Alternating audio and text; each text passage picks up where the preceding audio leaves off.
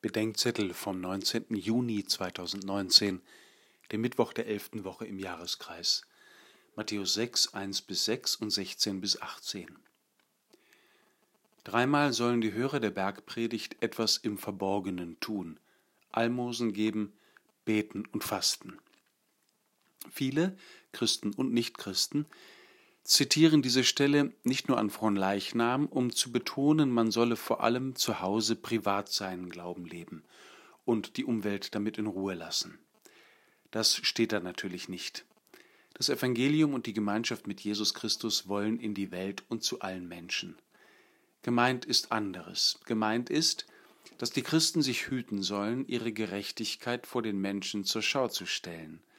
Sie sollen miteinander teilen, beten und fasten, aber das Ganze beginnt im Verborgenen und reicht bis ins Verborgene, sonst ist es nur Show. Der griechische Text spricht hier von Gott als Dein Vater, der Sehende im Verborgenen. Damit ist gemeint, dass der verborgene Gott im Verborgenen das Verborgene sieht.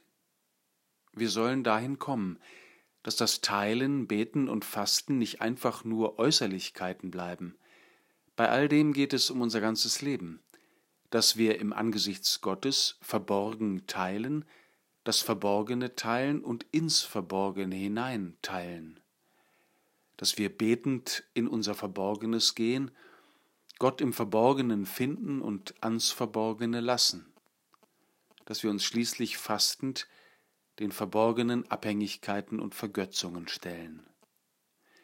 Denn wo wir dem verborgenen Gott unser Verborgenes bringen, da entbirgt sich Gott, denn der von Gott geliebte Mensch kommt zum Vorschein.